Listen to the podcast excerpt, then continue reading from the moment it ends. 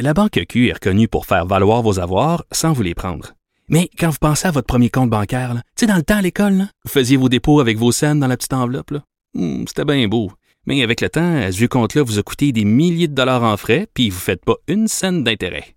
Avec la Banque Q, vous obtenez des intérêts élevés et aucun frais sur vos services bancaires courants. Autrement dit, ça fait pas mal plus de scènes dans votre enveloppe, ça. Banque Q. Faites valoir vos avoirs. Visitez banqueq.ca pour en savoir plus.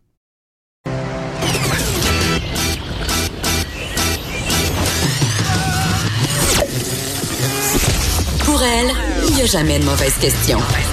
De 13 à 15. Les effronter. Avec Geneviève Peterson.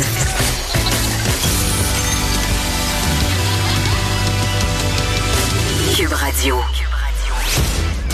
Salut avec vous pour les deux prochaines heures en cette veille de canicule sur tout le sud du Québec. On se prépare, mon air climatisé est à aille et mon sentiment de culpabilité écologique aussi.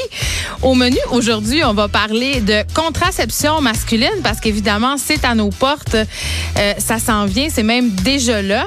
Aussi, on apprend que seulement 32% des Québécois surveillent leurs enfants en tout temps, c'est-à-dire 100% du temps quand ils se baignent.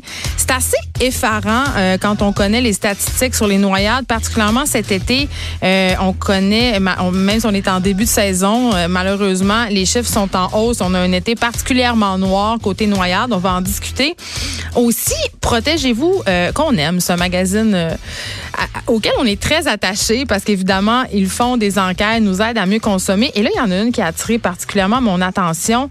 Euh, c'est une enquête sur les bannières d'alimentation et on s'est demandé, la journaliste Mathilde Roy, avec qui on va être tantôt, euh, s'est demandé si on économisait tant que ça et où c'est que c'est qu'on économisait le plus. Donc, quand même, c'est assez pertinent. On va se parler de ça.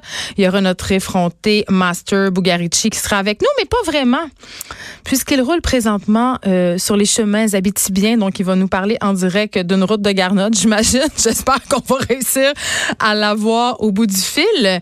Mais tout d'abord, petit suivi sur euh, dossier Desjardins Equifax. Évidemment, je n'ai toujours pas réussi à m'inscrire à Equifax et je ne suis pas la seule. C'est très, très difficile. Euh, il y a des gens qui m'écrivent presque tous les jours pour me dire que ça fait deux semaines qu'ils essayent de parler à Equifax, euh, que ça sonne occupé. Évidemment, le site web qui connaît encore des ratés.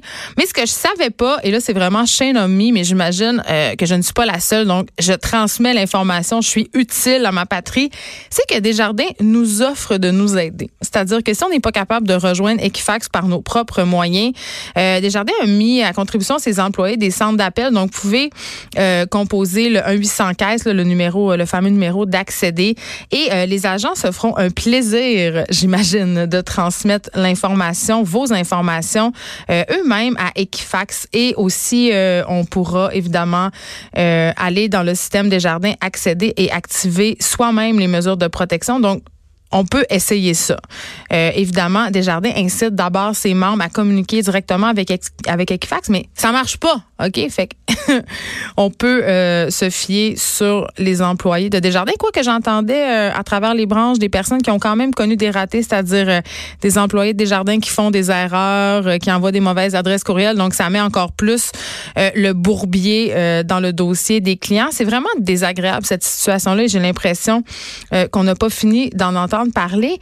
Et je me posais la question euh, la semaine passée et euh, fait intéressant, il y a eu un article dans le Devoir, c'est Guillaume Bourgault-Côté euh, qui a signé un papier assez intéressant à savoir qui devrait surveiller le crédit parce que évidemment l'affaire Desjardins met en lumière plusieurs failles, notamment au niveau de la gestion de données, mais quand même on s'est posé des questions sur je sais pas moi, est-ce que c'est une bonne affaire qu'Equifax puis TransUnion, ce soit des compagnies qui sont des compagnies privées, contrôlent notre information et la gestion de notre crédit? Est-ce que la gestion du crédit, ça devrait devenir public? Parce qu'il y a quand même des lacunes importantes, euh, notamment au sein d'Equifax, au niveau de la gestion des informations, par exemple. D'ailleurs, ils ont essuyé un blâme en 2017. Il y a un rapport euh, qui est sorti en avril. Euh, en fait, il y a des problèmes avec l'utilisation que les compagnies font de nos données, mais aussi des fuites de données. Et ça, Equifax n'a jamais voulu se prononcer là-dessus. Ils sont restés muets euh, devant plusieurs appels de journalistes.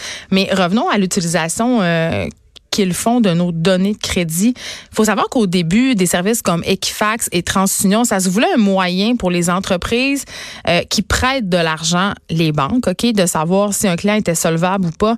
Mais c'est rendu, euh, et là, est-ce une bonne ou une mauvaise chose? Je le sais pas, mais c'est rendu qu'on sert quand même de ces informations-là dans d'autres sphères de la vie euh, sociale, c'est-à-dire déterminer le risque, à assurer quelqu'un. Vous savez, quand vous magasinez votre assurance auto ou n'importe quelle assurance d'ailleurs, euh, les organismes euh, font une vérification de votre dossier de crédit et plus votre euh, code de crédit est bonne, plus vous aurez un tarif intéressant. Donc, on fait quand même de la discrimination là-dessus pour vous offrir le meilleur tarif.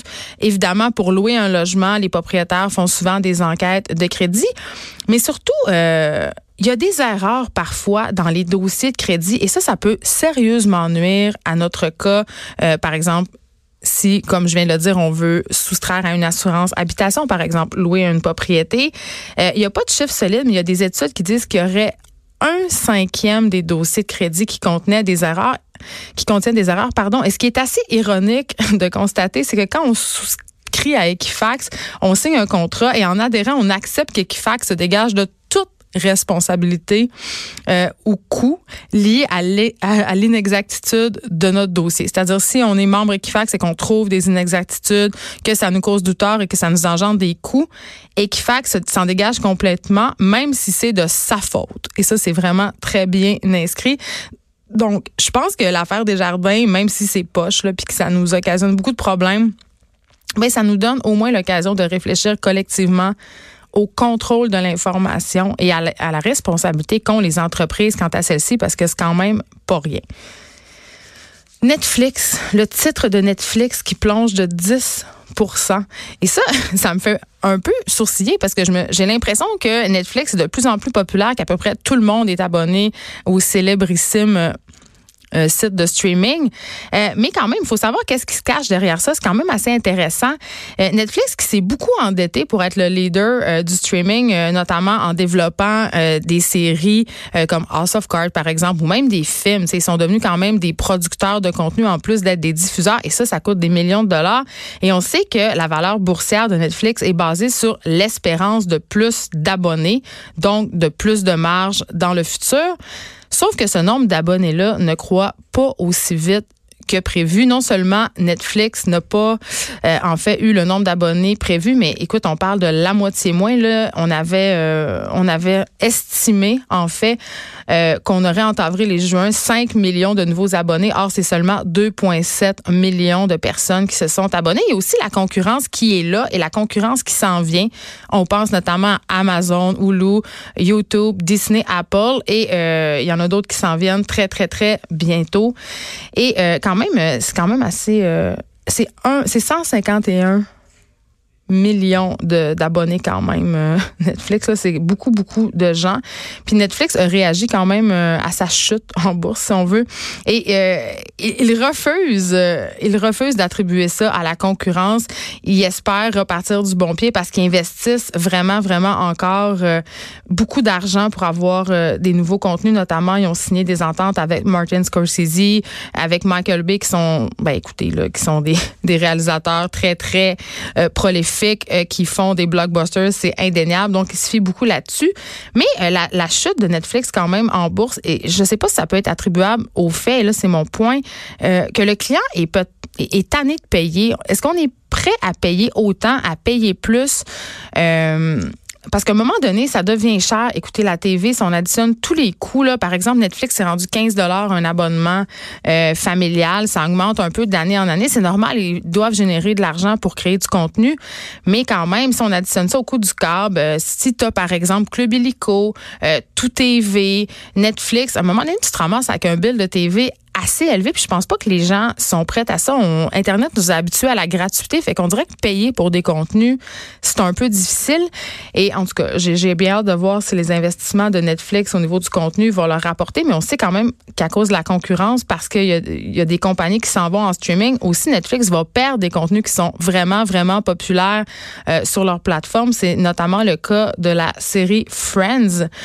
Euh, évidemment, euh, j'ai l'impression que Netflix se plaint un peu le ventre plein parce qu'ils sont, ils restent quand même les leaders, mais je pense pas que leur aventure en bourse est aussi euh, positive qu'ils l'auraient cru au départ. Hier, je vous ai parlé de rappel de chapeau. ça fait un peu rire.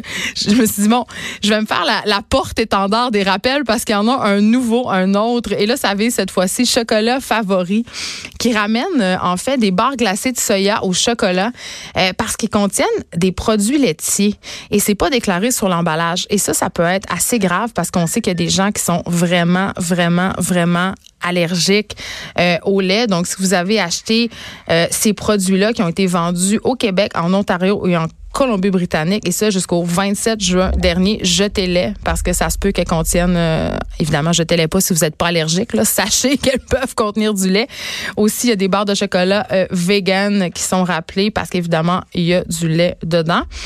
Juste avant qu'on se parle euh, de contraception masculine, euh, c'est l'été, puis l'été, on aime ça écouter des podcasts et je voulais attirer votre attention.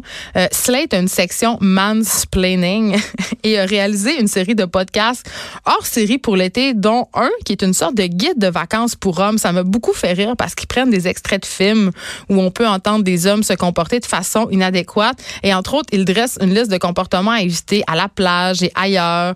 entre autres, ils nous suggèrent d'arrêter de considérer la plage, les terrasses de café, le bloc sanitaire des terrains de camping comme un immense meat market à ciel ouvert. Tu sais, c'est pas toutes les filles qui sont là pour passer une folle nuit, trouver l'amour. Donc, peu importe ce qu'ils ont l'air en maillot, peut-être qu'on les laisse tranquilles, puis être collant et les insulter, ça arrange rien à l'affaire. Donc, c'est assez drôle. On en écoute un petit bout. Encore une comme ça et je hurle. Oui, c'est ça, Elisabeth. Hurler. Hurler comme une bête. Implorez-moi. Vous vouliez un homme et je suis là. Je vais investir votre corps, Elisabeth. L'enflammer, lui donner sa vraie dimension. Non, non, mais vous êtes fou Intrusion et agression sexuelle. C'est fou tout ce qu'on peut parfois se permettre au nom de l'été et de la liberté. Et c'est dingue le nombre de comédies estivales, de Michel Lang à Max Pécasse, qui mélangent tout à ce point, et qui rient du harcèlement sexuel et des tentatives d'agression. On mettra cela sur le compte d'une époque qui n'avait pas encore clarifié les choses et où le consentement n'était hélas pas encore au cœur des débats. Donc c'est assez intéressant et c'est drôle, ça se prend pas au sérieux. On peut aller l'écouter euh, sur le site de Slate, donc cette section mansplaining et il y a toutes sortes d'affaires. Il y a un guide pour hétéros, donc c'est assez intéressant.